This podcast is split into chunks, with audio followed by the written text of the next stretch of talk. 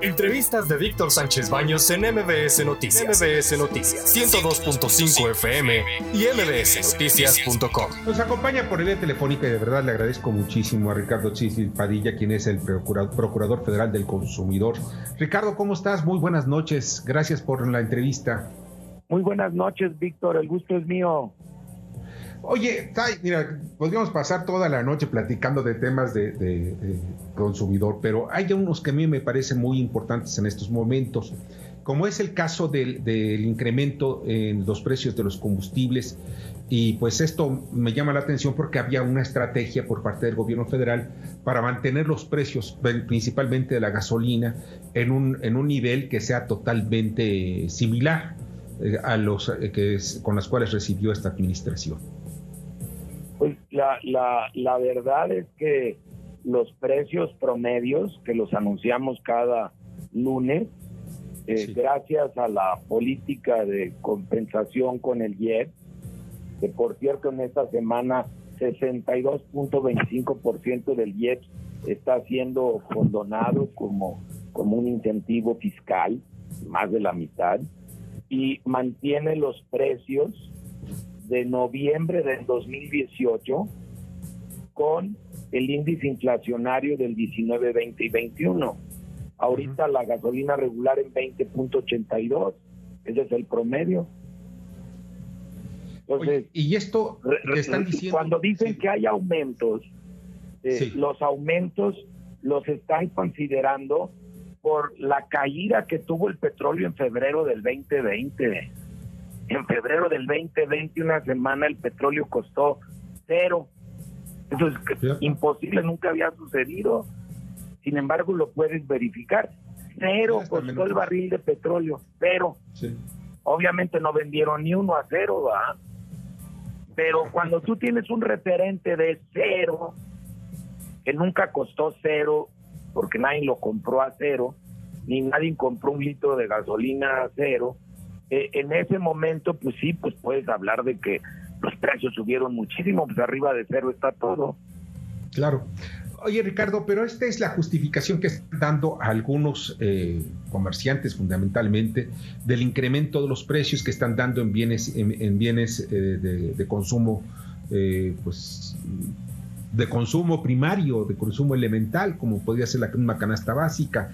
Todo esto, eh, ¿a qué se está debiendo estos incrementos? Porque yo estoy viendo que los precios se están aumentando en forma importante, algunos, incluso independientemente de los que da eh, el resultado de, la encuesta del INEGI, pues estamos viendo de otro tipo de productos que son de consumo cotidiano, pero se ha aumentado muchísimo.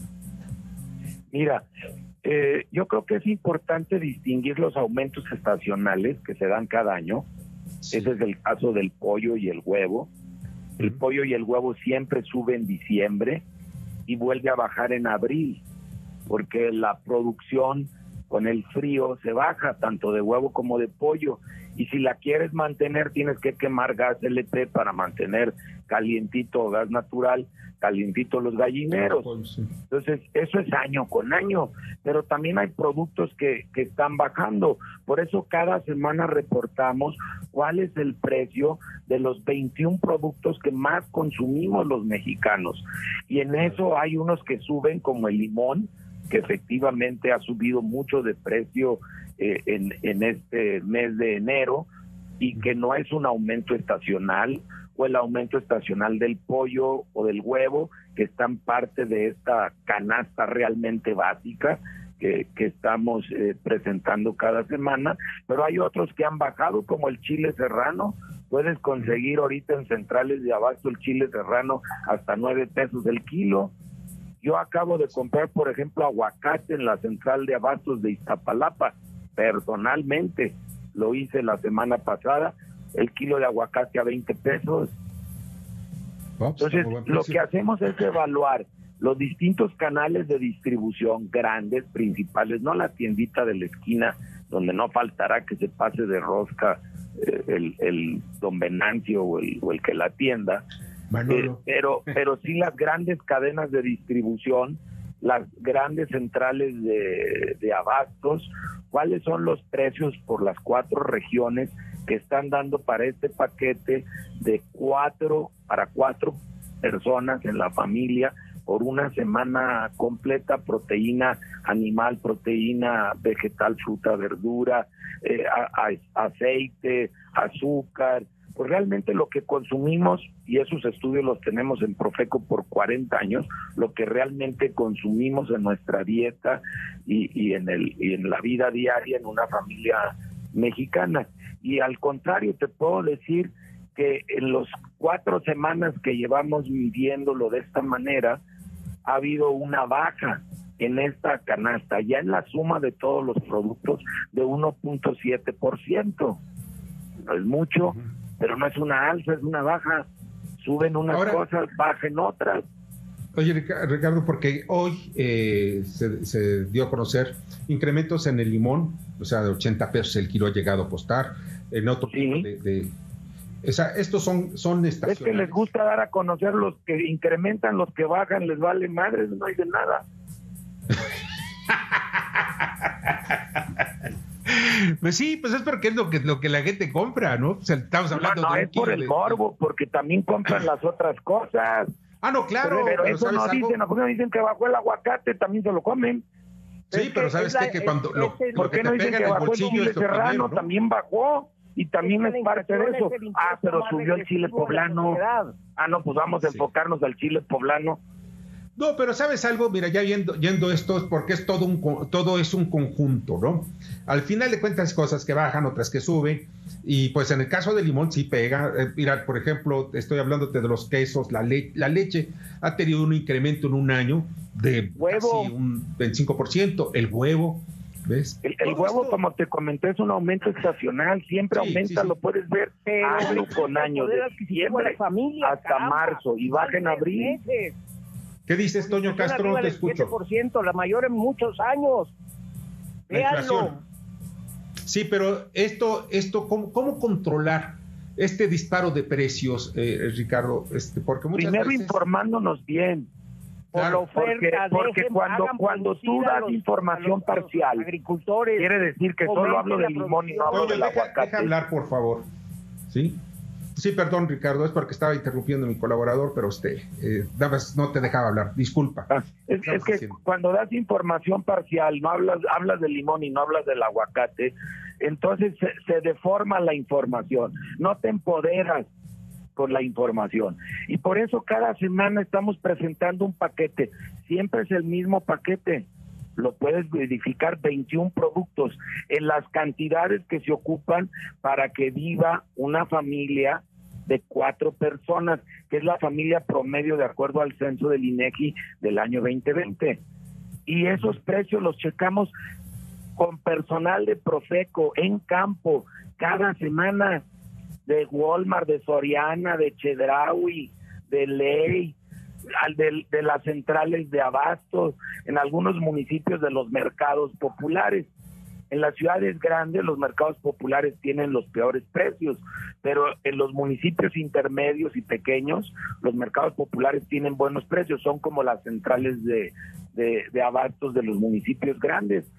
Y puedes verificar cada producto y si los reportamos, unos suben, otros bajan, pero en las cuatro semanas las, las últimas eh, 3 de diciembre y la primera de enero, eso paquete en las cuatro regiones, en promedio ya todo tuvo una baja de 1.7%.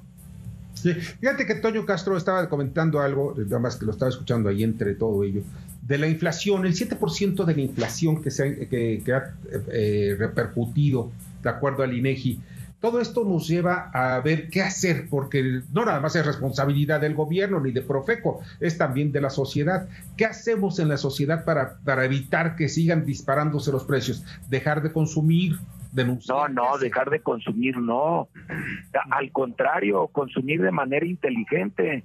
Y esa es una, es consumir de manera informada.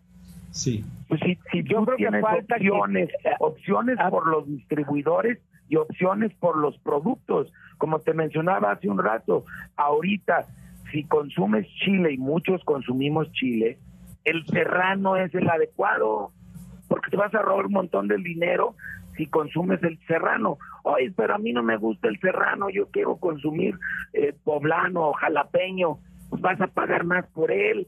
Mejor ahorita muévete al serrano, te vas a ahorrar una buena lana y te vas ahorrando lanita semana con semana, producto por producto, cuando consumes lo que está de temporada. Claro. Yo creo que se necesita regresar a los clásicos, fomentar la producción, que aumente la oferta, porque la demanda es muy alta. Entonces ustedes tienen que ver cómo se le hace. Hubo épocas, yo no estoy de acuerdo, que abrieron la frontera para que vinieran productos más baratos. Yo no creo que sea la solución. Hay que fomentar la producción interna. Es que ahorita, fíjate que la, la economía con Estados Unidos está tan integrada entre México y Estados Unidos y la frontera está tan abierta que ese ha sido parte del problema de la inflación. Por ejemplo, el 65% o poquito más del arroz que consumimos en México viene de Estados Unidos. Y, y nosotros lo mismo podemos vender un kilo de jitomate bola porque el saladet no les gusta, por eso el saladet ha bajado de precio, pero el jitomate bola que les gusta a nuestros vecinos del norte, si ellos están dispuestos a pagar más por él, se va para allá. Y entonces aquí escasea y aumenta el precio. Y eso es algo de lo que ha venido eh, trastocando un poquito la economía. Ahora es al revés que hace unos años. Ahorita no es abre la frontera, sobre todo con Estados Unidos, donde manejamos la mayor parte de nuestras exportaciones e importaciones. Abre la frontera porque eso va a bajar el precio. Más bien porque está abierto Ahorita Estados Unidos que tiene mucho dinero, porque han repartido dinero a lo loco, y, y que están demandando muchos productos, aquí los tenemos y se los mandamos.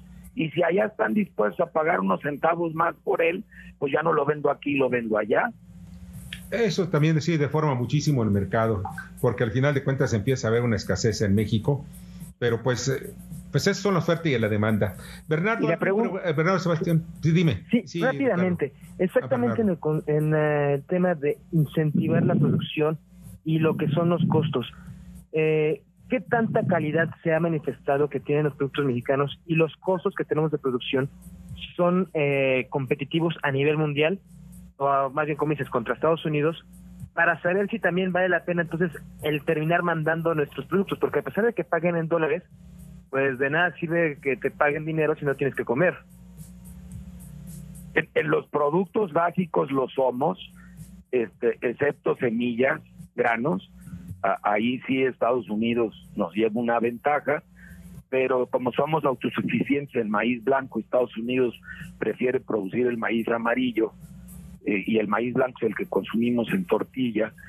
Eh, eh, ahí podemos compensar en el caso del arroz es al revés, eh, no producimos tanto arroz ni somos tan buenos produciéndolo y es más barato traerlo del vecino del norte, donde en el mismo eh, mercado de futuro se ha visto muy presionado eh, el arroz entre otros entre otros básicos, pero en general en, frutas y en verduras somos de los más competitivos en el continente.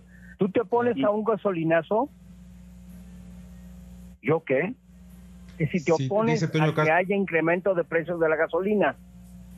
Porque no, los va a ver. No es la solución, mandé.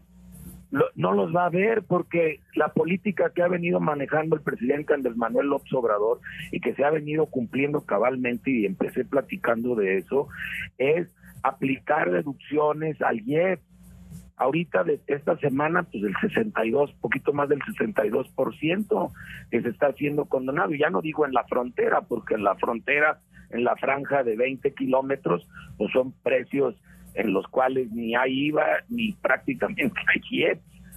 Entonces, estás viendo los litros a, a 16, 50, 17 pesos de gasolina regular, pero el precio promedio está en 22 y ese precio promedio son los precios de noviembre del 2018, aplicándole la inflación del 2019, 2020 y 2021. la el precio de las gasolinas ha sido, sin lugar a duda la más fuerte, como lo ha sido en todo el mundo por la pandemia. Es que el grueso de las gasolinas se importan y entonces simplemente hay que traducir los precios que hay en Estados Unidos. Todos los está subsidiando brutalmente.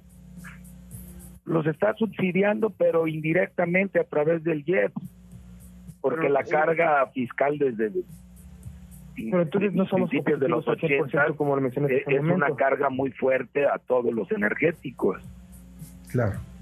Oye, pues Ricardo, de verdad podríamos platicar horas y horas contigo, y ya sabes que el asunto de la comida, de, los bienes y servicios siempre, siempre impacta muchísimo. De verdad, te agradezco muchísimo que nos hayas acompañado esta noche y estamos pendientes porque van a venir varios repuntes, yo estoy seguro, repuntes de, de precios en algunos productos. Y esto es a consecuencia nada más de todo el vaivén también del COVID, como pasó el año pasado y el antepasado, que eso también impacta, aunque no queramos, impacta los precios de todo. Pues los invito como consumidores a que visiten con frecuencia la página de Profeco y que se empoderen con información y nos ayuden a empoderar a todas las consumidoras y consumidores en México.